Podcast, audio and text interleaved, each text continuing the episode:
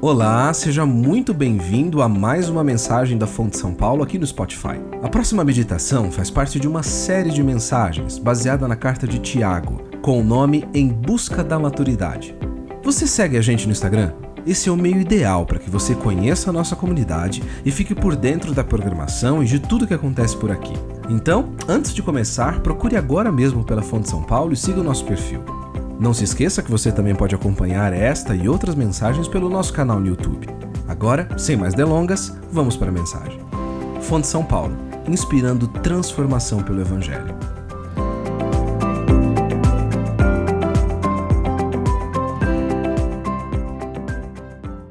Grande parte da vida cristã a gente pode definir com uma palavra: moderação. O Senhor, ele nos ensina, em muitas coisas nós sermos moderados. Ele nos ensina a ser abundantes nas boas obras, no amor, ah, na gratidão. Mas naquilo que se refere àquilo que ele nos oferece, aquilo que ele nos dá, ele sempre trabalha com o conceito de moderação. Ele nos abençoa através do trabalho e nos dá o sustento, e o que ele pede de nós, moderação no uso dos nossos recursos. O Senhor não tem o interesse de fazer com que você, ao receber o seu dinheiro, gaste desesperadamente tudo o que você recebe, mas que você use com sabedoria o seu salário. Quando o Senhor nos dá um período de férias e de descanso, o Senhor espera que o nosso descanso aconteça, mas Ele também espera que nós usemos esse tempo com sabedoria. Quando o Senhor nos dá o trabalho, Ele nos oferece o tempo do trabalho, Ele espera que nós usemos o tempo do nosso trabalho com moderação e com sabedoria. Porque, via de regra, nós temos a tendência de caminhar nos extremos da vida. Nós vamos ou muito para o trabalho, ou nós não vamos de maneira nenhuma. Nós vamos a, a cuidar de pessoas, ou nós não vamos cuidar de ninguém. E nós vivemos entre esses extremos. E o Senhor nos ensina que grande parte da caminhada cristã é a moderação para entender como que nós usamos os nossos recursos, como que nós usamos o nosso tempo. Mas existe uma outra coisa que o Senhor nos dá, que nós não sabemos usar com moderação de maneira nenhuma são as palavras. O Senhor nos deu palavras e existem pesquisas que apontam que nós usamos ah, milhões, mais de um milhão de palavras por ano. Nós repetimos muitas coisas, falamos muitas coisas, mas se nós, ah, mas quando essa pesquisa foi feita, ela só foi feita considerando aquilo que nós falamos. Se nós colocarmos no papel tudo o que nós escrevemos no Twitter, tudo o que nós escrevemos nas nossas mídias sociais, todos os nossos e-mails, todos os nossos ah, meios de comunicação, o nosso WhatsApp, se nós colocarmos tudo isso e nós passarmos por um filtro de tudo o que é verdadeiro, tudo o que é puro que a gente acabou de contar, quantas coisas realmente vão passar desse filtro? Quantas coisas daquilo que nós usamos na nossa comunicação diária poderiam ser aprovadas pelo Senhor. Imagina se existisse um filtro nos nossos escritos, nas nossas mídias sociais, e que nós só pudéssemos publicar aquilo que é verdadeiro, puro, justo, aquilo que edifica. Quantos tweets a menos você teria no ano? Quantas postagens você teria? Quantos stories teriam sido apagados? A verdade é que nós recebemos de Deus o privilégio da fala, nós recebemos de Deus o privilégio das palavras mas nós não sabemos usá-las. Nós usamos língua. E nós já estamos estudando o texto de Tiago e por pelo menos duas ocasiões nessa carta o autor já nos chamou a atenção de um problema. Nós somos muito rápidos para falar. Nós queremos fazer com que as nossas palavras sejam ouvidas. Nós queremos que as nossas ideias sejam escutadas. E para essas pessoas ele diz o seguinte: meus amados, tenham isso em mente. Sejam todos prontos para ouvir e tardio para falar e tardio para se irar, porque a ira do homem não vai produzir, a justiça de Deus. E é muito interessante ele colocar essas duas coisas juntos, tardio para falar e tardio para se irar, porque quando nós estamos irados, nós temos a tendência de falar muito mais. No final do ano passado, nós, a, a, nós mudamos de casa, e assim que nós chegamos na nossa casa nova, hora que, na primeira semana, quando o, o caos estava quase acabando, onde as coisas estavam quase todas no lugar. O antigo inquilino cortou a nossa energia. E nós ficamos oito dias sem luz dentro de casa. E você não tem ideia de como as ligações para a Enel eram maiores do que deveriam ter sido. Porque quando a gente está irado, e a gente tem razão para estar tá irado, e a gente acha que a gente tem direito de falar, ah, mas a gente fala. Não sei vocês, mas ah, eu falo. Escuta aqui. Como assim? Veja bem. Talvez você já tenha passado isso em casa com seu marido, com a sua esposa, com seu filho. Em que nós, ao invés de sermos tardios em falar, nós queremos que a nossa voz seja ouvida. E nós criamos conflito atrás de conflito dentro de uma briga dentro de casa. Simplesmente porque nós não conseguimos usar com moderação as nossas palavras. Não é à toa que tardio para falar e tardio para se irar andam juntos nesse texto. Mas teve um outro alerta que passou quase despercebido quando nós estudamos esse texto, que ele diz o seguinte: se alguém se considera religioso, mas ele não refreia a sua língua, ele se engana a si mesmo. Em outras palavras, se você acha que você é crentão, que você está jóia com o Senhor, que você anda, mas você não sabe ficar quieto, é uma evidência de que você não sabe o que significa andar com o Senhor. Se você não sabe refrear a sua língua, se você não sabe segurar as suas palavras, se você não sabe ter moderação no modo como você fala, você não está andando com o Senhor, você está se enganando. E o alerta para nós desde o início é: nós precisamos ter controle, nós podemos falar, podemos falar, nós temos o que falar, temos o que falar, mas precisamos aprender a usar com moderação as nossas palavras. O autor não está nos convidando para um voto de silêncio, ele não está nos convidando para uma reclusão em silêncio em algum canto, não, de maneira nenhuma. Ele só espera que o modo que nós vamos usar a nossa língua seja agradável ao Senhor, seja marcado por maturidade, seja marcado por sabedoria. E aliás, ele muito provavelmente ensina isso para nós, porque ele mesmo tinha ouvido o Senhor Jesus Cristo dizer: Mas eu digo para vocês que no dia do juízo, os homens haverão de dar conta de toda palavra inútil que tiverem falado, pois suas palavras, por suas palavras eles serão absolvidos e por suas palavras eles serão condenados. O nosso Senhor Jesus Cristo disse que nós vamos prestar contas de tudo o que nós falamos. Nós vamos estar diante dele e as nossas palavras servirão de condenação contra nós.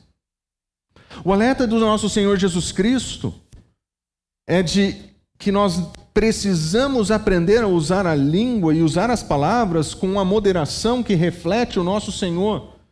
Uma moderação que reflete o Senhor que nós servimos e seguimos e que anunciamos.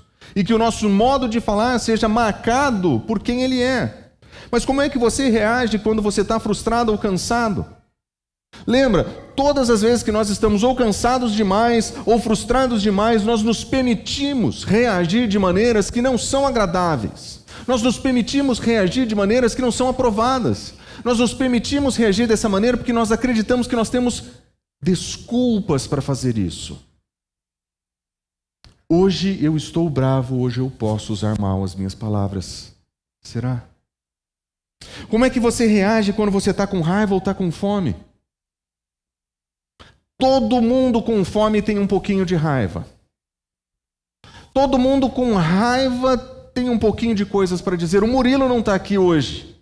Mas se ele estivesse aqui, ele saberia que, mesmo nos momentos de fome, as palavras precisam ser controladas e moderadas. As nossas palavras precisam ser benditas. Porque com as nossas palavras, nós bendizemos a Deus e nós amaldiçoamos os nossos irmãos. E Tiago vai nos dizer: nós não podemos fazer isso. Por isso que a pergunta que nós temos hoje para responder é: as suas palavras elas representam o céu ou o inferno? Quando você fala, quem é o teu Senhor? Quando as pessoas escutam o que você tem a dizer,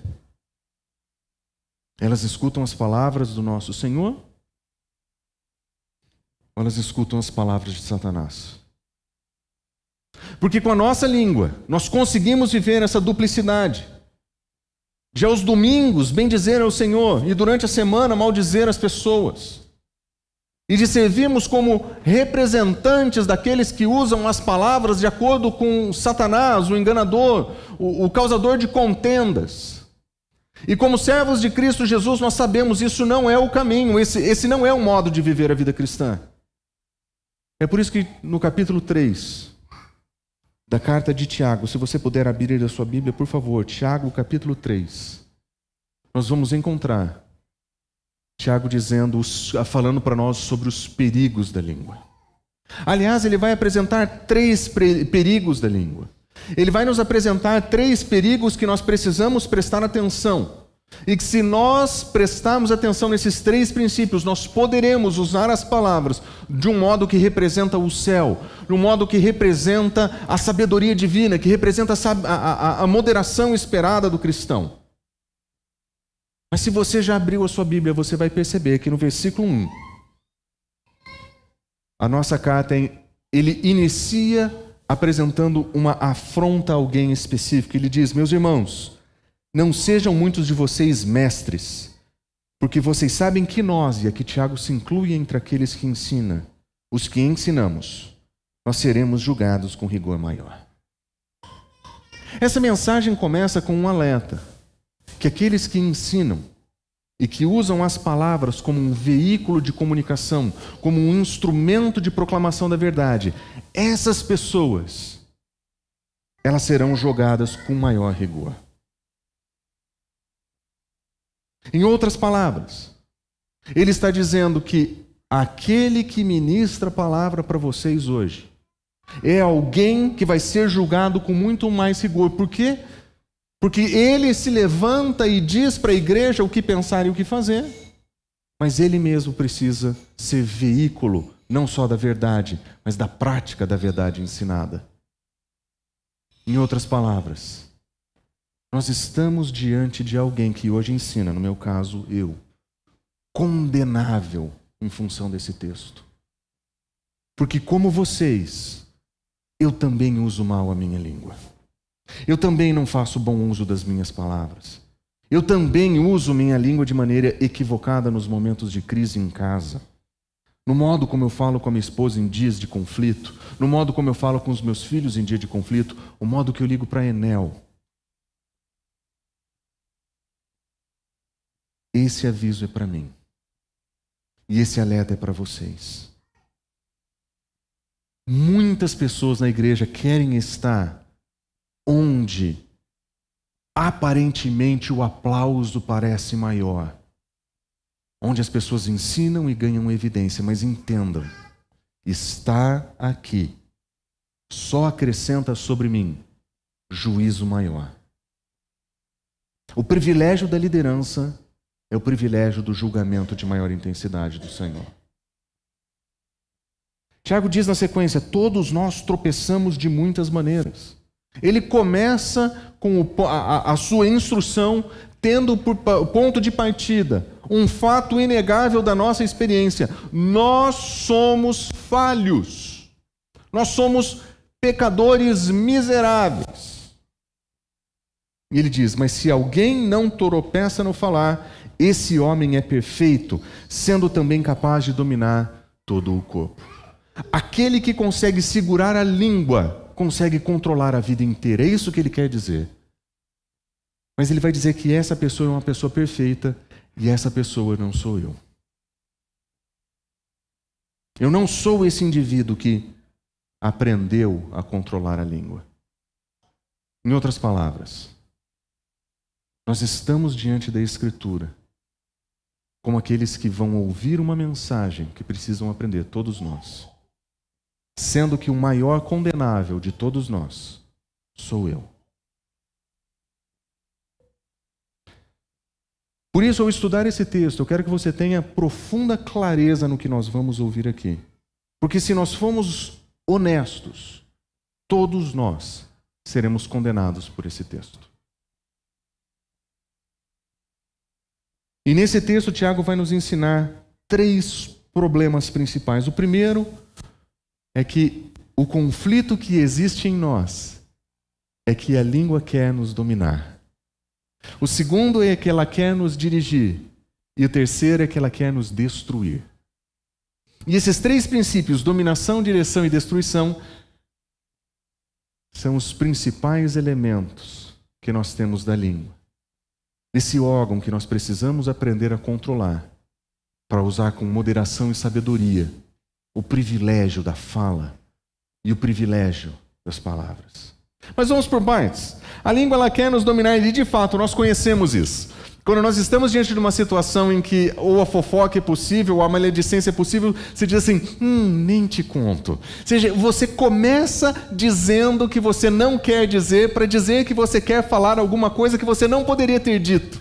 Esse é o embate da língua. Nós queremos falar, mas nós não sabemos que nós não podemos falar. E a gente tanto sabe que não pode falar que a gente fala baixo. A gente vai para o canto. É, é, comum em grupos pequenos você encontrar pessoas que saem para o canto para ficar conversando no lado e fica assim.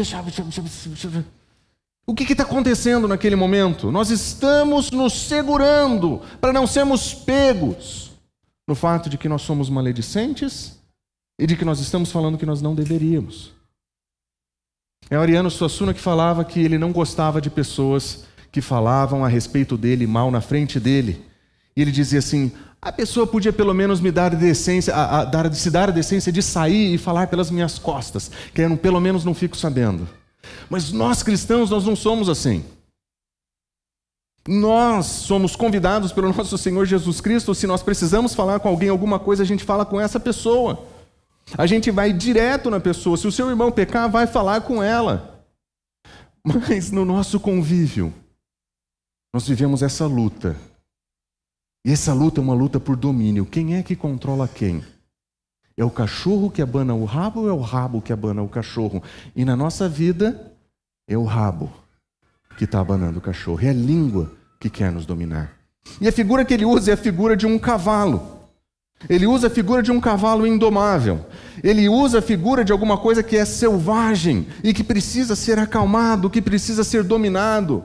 Ele poderia ter usado outros animais de estimação, mas o cavalo é uma figura bem interessante, porque na figura do cavalo ele identifica o seguinte: quando nós colocamos freios na boca dos cavalos para que eles nos obedeçam, nós podemos controlar o animal todo.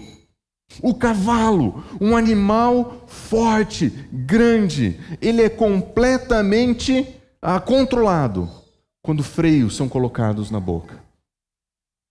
Em outras palavras, ele está dizendo que nós, da mesma forma, Precisamos aprender a controlar a nossa língua desse modo. Porque se nós não controlarmos a nossa língua, nós seremos como um cavalo selvagem sem limite. Um cavalo sem treinamento e sem controle, ele pode ser fatal. Um cavalo sem controle em um ambiente descontrolado, ele pode ser mortal. Cavalo selvagem não serve para nada até que ele seja domesticado, domado então ele serve para alguma coisa, então ele é útil. Aliás, são os cavalos bem domados que são mais caros. A ideia é que se nós não tivermos controle sobre nossa língua, nós seremos destrutivos e destruidores, como um cavalo selvagem é. Porque com a nossa língua nós vamos promover o mal. As nossas palavras terão cheiro de enxofre, servirão como portadores do inferno. Um cavalo sem controle pode ser fatal. A figura que ele usa é muito clara. É uma guerra. Exige controle, exige domínio. Mas olha só o que Provérbios nos ensina: que o homem perverso ele provoca a dissensão e o que espalha boatos ele afasta bons amigos. Uma língua descontrolada, ela provoca conflito, ela provoca dissensão. E na linguagem do fofoqueiro é: Você viu o que o fulano fez? E naquela hora, um cristão que aprende a ter controle sobre sua própria língua e usa suas palavras com moderação responderia: Não e não quero saber. Porque a fofoca não é somente o ato de falar, é o de se permitir ouvir. Porque assim que você ouvir aquela informação, você também será tentado a dizer para mais alguém: Você não acredita no que eu ouvi. E o que Provérbios está nos ensinando é que a pessoa que funciona desse modo, ela promove destruição de relacionamento. O que espalha boato afasta bons amigos. Todos nós já sofremos com isso. Todos nós já tivemos a nossa vida exposta de maneira indevida. Todos nós já vimos os resultados danosos da fofoca na nossa vida. Mas o que Tiago está nos lembrando é que muitas vezes nós somos os promotores dessas coisas. Nós não somos vítimas inocentes. Nós somos também propagadores disso. Em uma comunidade como a de Tiago, que já estava dividida, que já tinha problemas, Tiago tem que dizer: se a sua religião é verdadeira e você não controla a sua língua, você está se enganando. Porque a língua sem controle ela é destruidora. E Jesus Cristo não veio trazer destruição, ele veio trazer restauração. E se as nossas palavras não são usadas para restauração proposta, para edificação proposta, nós estamos servindo a Satanás com a nossa boca. Provérbios também diz: quando são muitas as palavras, o pecado está presente, mas quem controla a língua é sensato. Controle da língua, sensatez, sabedoria. Língua sem controle, muitas as palavras, vai ter pecado. É verdade que a fofoca não é a única coisa que nós falamos demais. Nós escutamos muitas histórias no qual a vanglória está completamente presente. Eu fiz, eu faço, eu alcancei, eu consegui, eu fui, eu voltei. E esse tipo de conversa, quando são muitas as palavras, nós vamos encontrar o pecado ali dentro. Quando são muitas as palavras, nós vamos pisar na bola. Eu costumo brincar com as minhas crianças em casa que eu falo vários idiomas, mas o que eu sou mais fluente é na hipérbole.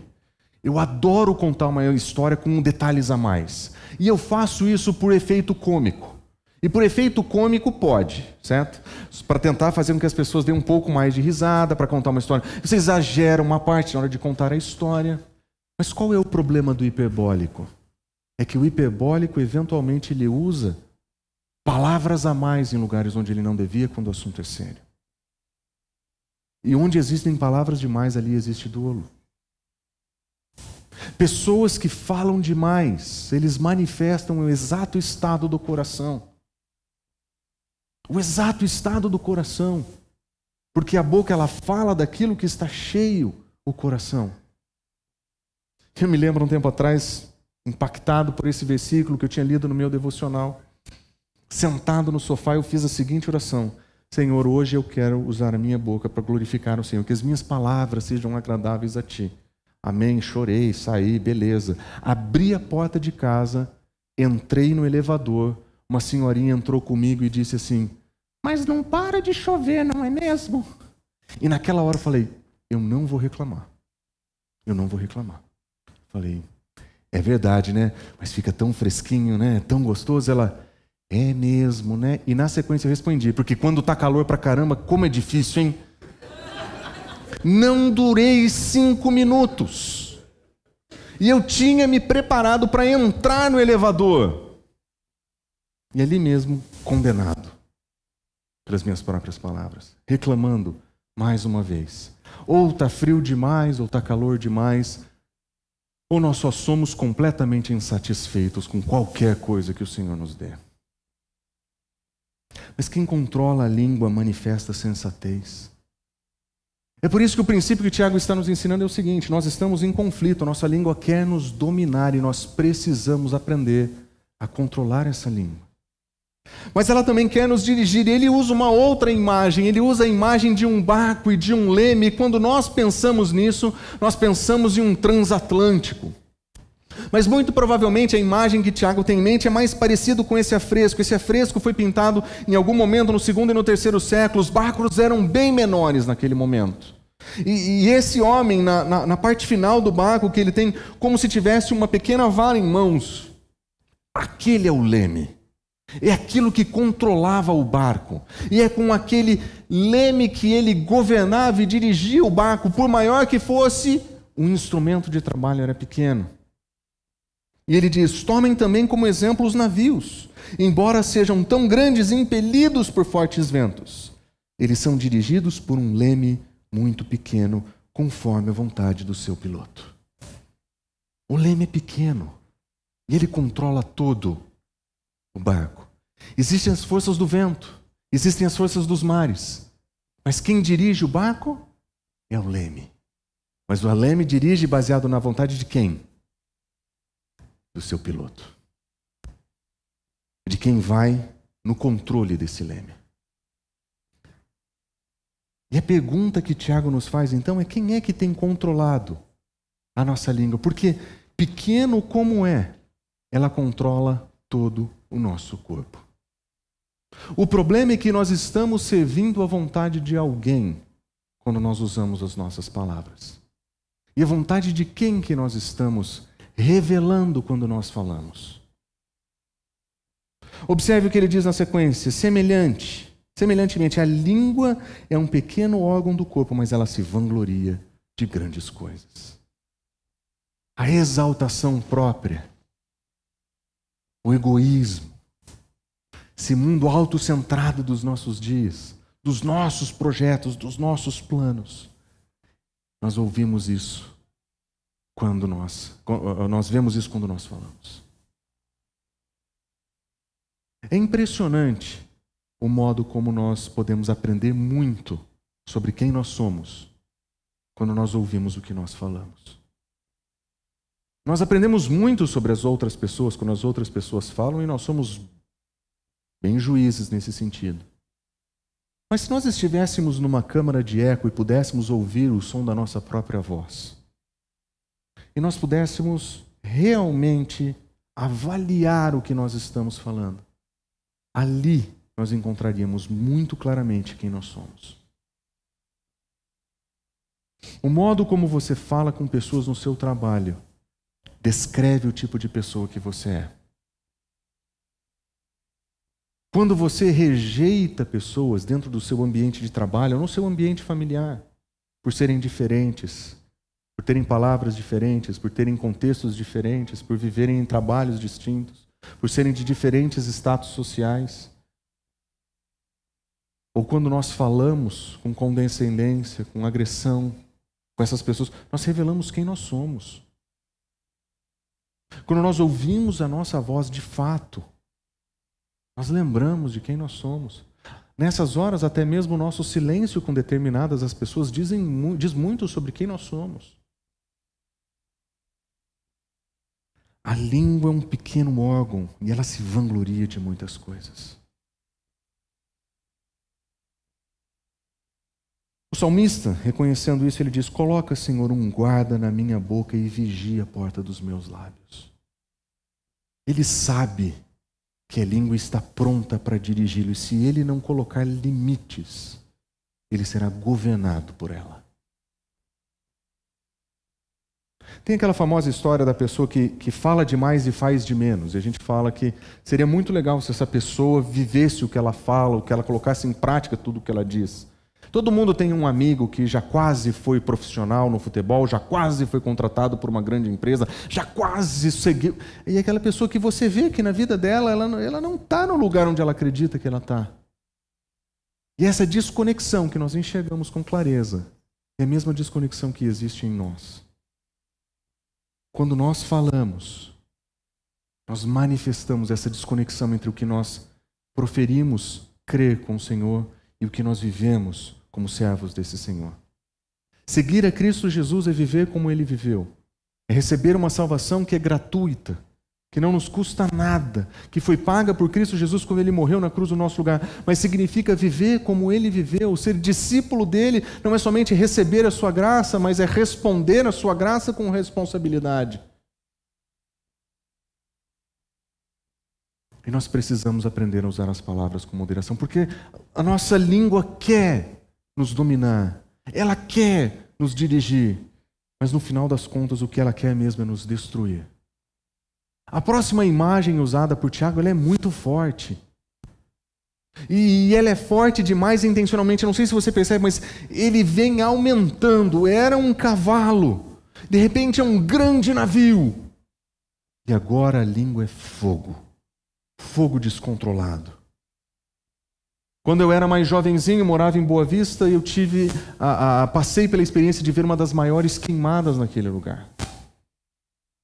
E, e, e naquele momento, a, a, aquela, aquela queimada, 1999, aquela queimada que acontece naquele, a, naquele estado. Ninguém sabe exatamente como começou. Não sabe se foi uma bituca de cigarro, não sabe se foi uma brincadeira de adolescente, não sabe se foi a tentativa de alguém de abrir um passo. Tudo o que se sabe é que de um determinado momento, aquilo que era uma pequena fagulha tomou conta do estado. Virou uma crise nacional. Bombeiros de diferentes estados foram mobilizados para ir apagar aquele fogo. E é essa imagem que Tiago quer evocar na nossa mente. Quando ele fala sobre o poder devastador das nossas palavras, ele diz o seguinte: Vejam como um grande bosque é incendiado por uma simples fagulha. Nós vemos isso o tempo inteiro em beiras de estradas. Fogos que são iniciados com bituquinhas de cigarro. E, e pegam fogo e, e às vezes perdem o controle um grande bosque, pequena fagulha. Um grande cavalo, um freio na boca. Um grande navio, um pequeno leme. Uma pequena faísca, um grande bosque. A imagem de Tiago ela vai crescendo, mas ela chega em um lugar em que ela se torna um pouco mais horripilante, porque cavalo pode servir para uma coisa boa, navio pode servir para uma coisa boa, mas do modo que o fogo está sendo usado nessa analogia, não existe nada bom. Não está falando de um fogo que serve para aquecer, que serve para produzir. É o fogo que serve somente para destruir. Pequena fagulha, grande destruição. É isso que ele está falando sobre a nossa língua. Quando nós usamos as nossas palavras para o mal, nós somos destruidores como fogo que incendeia um campo. Quantas vezes você já viu pessoas serem demitidas por causa de fofoca, que ganhou proporções gigantescas? Na era do cancelamento digital, qualquer equívoco cometido 20 anos atrás é suficiente para queimar carreiras e famílias inteiras. Num mundo onde o cancelamento digital promove mais engajamento no Twitter do que quase qualquer outra coisa, nós vemos todos os momentos os efeitos negativos das palavras. E nós vemos que uma pequena fagulha de fato queima um grande bosque. O que nós precisamos lembrar é que nós temos esse potencial e nós somos essas pessoas. Nós falamos desse jeito com as pessoas, nós criticamos as pessoas desse jeito. Crianças que dentro de casa são tolhidas diariamente a, a, da, sua, do, do seu, da sua identidade por pais que são agressivos. Nós vemos escolas fazendo isso com crianças, nós vemos isso acontecendo em todos os lugares, mas nós mesmos temos esse potencial potencial de destruir pessoas que nós amamos, os nossos irmãos os nossos pais. E se você não sabe do que eu estou falando, você provavelmente tirou férias durante o Natal e o Ano Novo, você não foi visitar ninguém. Nós temos esse potencial destrutivo. Olha o que Provérbios diz: o homem sem caráter, ele maquina o mal e as suas palavras são fogo devorador. Palavras usadas como um fogo consumidor. Tiago continua: assim é também a língua. A língua é fogo, é um mundo de iniquidades. Colocado entre os membros do nosso corpo, ele contamina a pessoa por inteiro e incendeia todo o curso da sua vida. A língua contamina todo o corpo, mas não naquele momento apenas. Sem controle, ela, ela contamina toda a história da tua vida. À medida que a gente vai ficando mais velho, não que eu tenha ficado muito já, eu ainda estou atrás do Rodrigo bastante, mas à medida que a gente vai ficando mais velho, a gente vai percebendo o quanto os pecados não tratados da vida, eles se, se consolidam no nosso coração e o quanto isso se externa em palavras. Eu tenho ouvido frases dos meus tios agora, mais velhos, que eles jamais diriam no passado. Frases como: Eu já vivi 70 anos, eu sei o que é certo. Nós encontramos os nossos pais dizendo: o que o Google disse isso? Corrige isso aí para mim, por favor. Porque agora ele sabe mais que o Google, ele sabe mais que as outras pessoas, sabe mais que todo mundo. A gente vai amalgamando os nossos pecados no nosso coração. E com o passar do tempo, a gente vai ficando mais honestos com eles. E a gente verbaliza com mais clareza. E a gente verbaliza com mais intensidade aquilo que mora dentro do nosso coração. O alerta que Tiago está nos dando é: se nós não aprendemos a controlar a nossa língua, nós seremos todos contaminados. E a nossa história vai ser marcada por isso. Vocês que são mais novos, vocês olham para isso como quem diz: é, talvez. Faça um favor para você. Preste atenção nas pessoas que passaram sua vida sem aprender a controlar a língua. E você vai perceber que a história da vida dessas pessoas foi marcada por isso. Por amargura, por reclamação, por desentendimento, conflito. Tudo por causa do uso da língua. E para tentar deixar bem claro o que Tiago quer dizer, ele completa: ela mesma está incendiada pelo inferno. As figuras de Tiago não são leves. Um cavalo sem controle, um barco sem controle, um fogo sem controle. Mas quando ele fala do fogo, ele diz: hum, ali, ali existe um incêndio causado pelo próprio inferno. É por isso que no início da mensagem eu perguntei para você o que, quando você fala, nós escutamos palavras que vêm do céu ou palavras que vêm do inferno? E se nós somos bem honestos, nós vamos dizer as duas. Com a boca nós bendizemos ao Senhor e com ela nós amaldiçoamos o nosso irmão feito à imagem e semelhança de Deus. Nós somos essa contradição de saber o certo e preferir o errado, de não termos controle nenhum sobre a nossa língua, sobre o que nós escrevemos de maneira anônima na internet sobre os e-mails que nós mandamos e que ninguém vê, sobre o modo como nós conversamos com pessoas do outro gênero e do outro sexo no nosso, nos nossos relacionamentos que ninguém fica sabendo. Nós sabemos usar palavras com maldade. Nós sabemos fazer isso. Mas é isso que significa. Esses são os exemplos do que significa usar as escrituras, usar as palavras com palavras do inferno.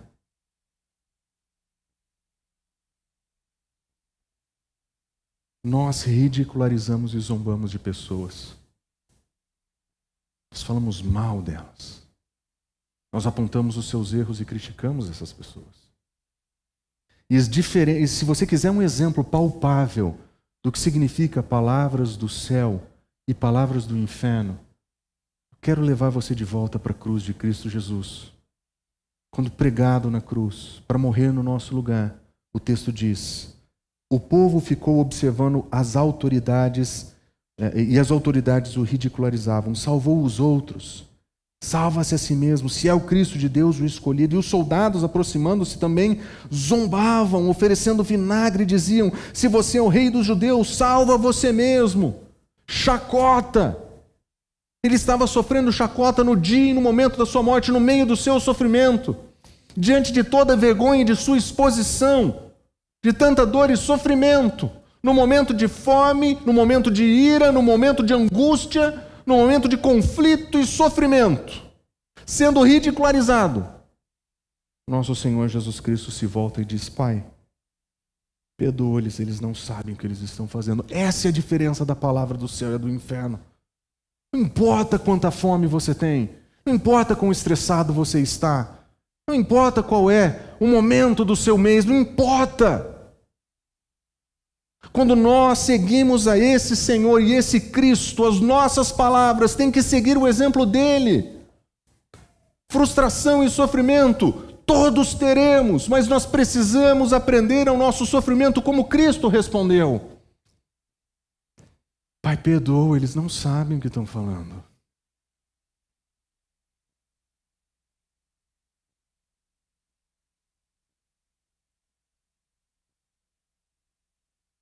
Essa é a diferença entre a palavra que vem do céu e a palavra que vem baseada naquele fogo incendeia do inferno. Mas e o que nós vamos fazer então? Nossa língua quer nos dominar. A nossa língua quer nos dirigir. Ela quer nos destruir. E o que nós vamos fazer? Como é que nós vamos responder a isso? Então, se você prestou atenção nos textos de Tiago, em tudo que ele usou nos exemplos, ele descreve um animal que precisa ser controlado, ele descreve um navio que precisa ser dirigido, e ele descreve um fogo que precisa ser contido. E a grande esperança então seria em dizer: entendi, tudo o que eu preciso fazer então é controlar a minha língua.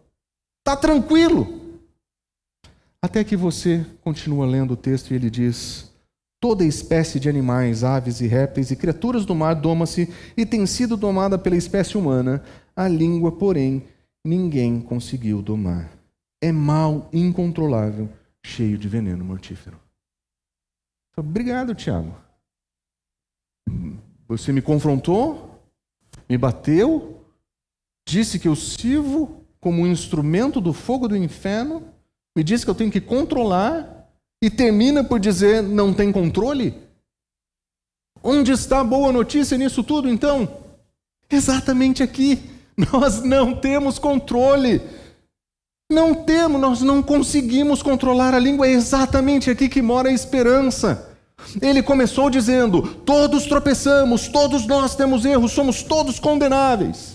Mas deixa eu dizer uma coisa para vocês: se vocês acreditarem que o controle da língua está na sua força, você vai fracassar, porque todos nós tropeçamos. Nós não vamos conseguir controlar a nossa língua, nós não vamos conseguir vencer esse mal com as nossas forças. Gente, é o fogo do inferno queimando no pé da nossa língua. Como é que nós vamos enfrentar nosso maior inimigo e nos tornarmos pessoas sábias no uso das nossas palavras? Eu quero propor para vocês três, três remédios para vencer a língua dominadora. O primeiro desses remédios eu quero dizer que existe uma purificação que só o Pai pode fazer. A nossa língua ela é contaminada pelo mal. E se nós tentarmos inventar regras e modelos e tentar de uma maneira legalista controlar a linguagem, dizer eu só cumprimento dessa forma, eu só falo daquela outra forma, e criar um vocabulário evangélico em uma questão de tempo para a gente transformar esse vocabulário em maldade. E você fala, paz do irmão, paz do Senhor. Não são exatamente é somente as palavras. O ódio que mora dentro do nosso coração e a maldade pode ser usado para o mal, independente das palavras. Aquele bendito. Hum mas se nós encontrarmos de fato o nosso Senhor, se de fato nós nos encontrarmos verdadeiramente com o nosso Deus, o nosso Deus é capaz de purificar a nossa língua.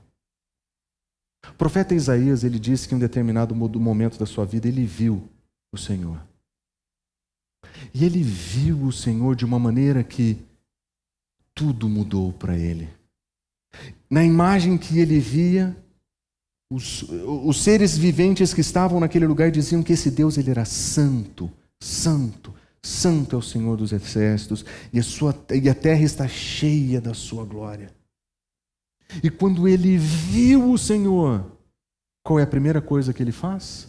Então eu gritei: ai de mim, eu estou perdido, porque eu sou um homem de lábios impuros, eu vivo no meio de um povo de lábios impuros.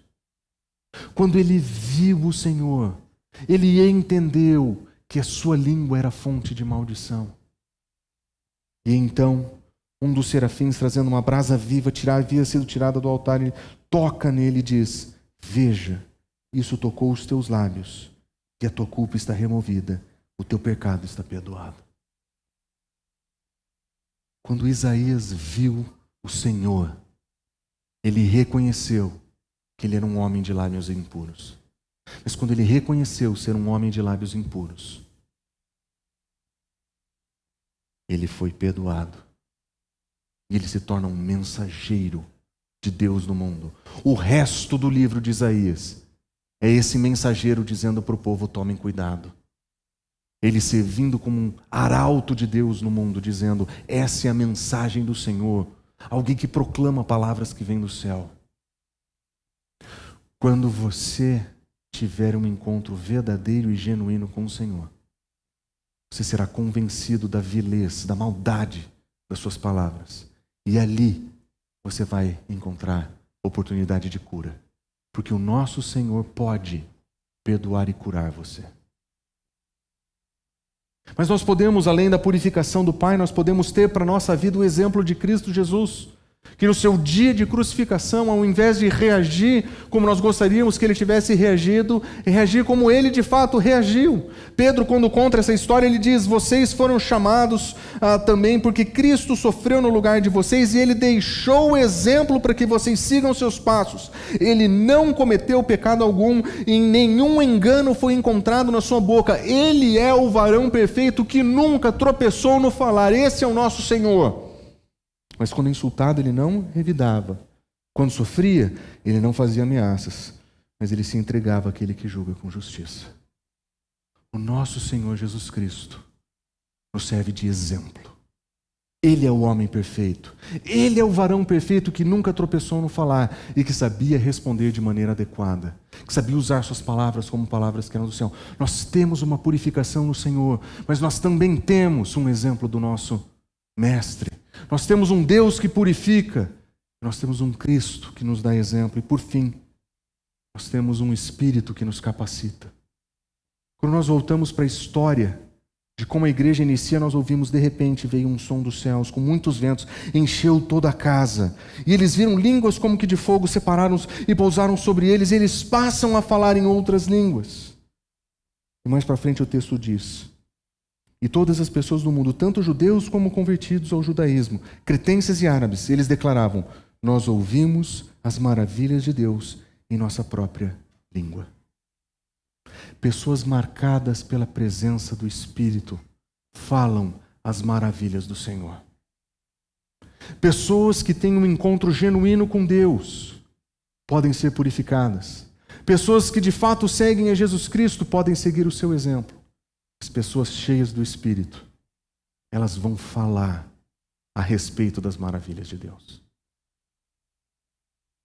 É como o Tiago disse: é um pequeno leme, mas ele controla o barco todo, de acordo com a vontade do piloto. Se nós tivermos Deus Pai como nosso purificador, se nós tivermos o Filho como nosso exemplo, e se nós estivermos o Espírito como nosso controlador, quem vai ser o piloto do corpo todo? Quem será o controle da nossa língua? O nosso próprio Deus. E quando isso acontecer, as nossas palavras terão serão parecidas com palavras que vêm do céu. Vão representar o caráter do nosso Deus. Vão reproduzir a santidade do nosso Deus. Vão reproduzir o exemplo de Cristo Jesus. Por isso, para os três problemas principais da nossa língua, o seu domínio, a sua direção e a sua tentativa de destruição, nós temos três princípios para combater. Nós temos a purificação do Pai, o exemplo do Filho e o poder do Espírito. Tudo o que nos resta fazer então é orar, como o salmista disse: Senhor, coloca uma guarda na minha boca e vigia a ponta dos meus lábios para que as palavras dos meus lábios e o meditar do meu coração sejam agradáveis a Ti. É isso que nós queremos viver. É assim que nós queremos viver a nossa fé. Vamos orar? Senhor Deus, muito obrigado, porque apesar de dura e confrontadora a tua palavra, nós temos um Deus poderoso, capaz de controlar a nossa língua, Senhor. Aquilo que ninguém pode domar, aquilo que ninguém consegue controlar, o Senhor pode. Nós queremos, Senhor, experimentar a tua presença. Nós queremos seguir o exemplo de Cristo Jesus. E nós queremos a capacitação do teu espírito, Senhor, para controlarmos a nossa língua. Nós queremos ser propagadores de palavras que venham do céu, nós queremos ser propagadores da tua mensagem, nós queremos falar a respeito das tuas maravilhas, Senhor. Nos dá poder e nos capacita, Senhor. Segura a nossa língua, coloca um guarda. Seja guarda das nossas palavras e nos ajude a usá-las com moderação, Senhor. É isso que nós pedimos. Em nome de Jesus. Amém.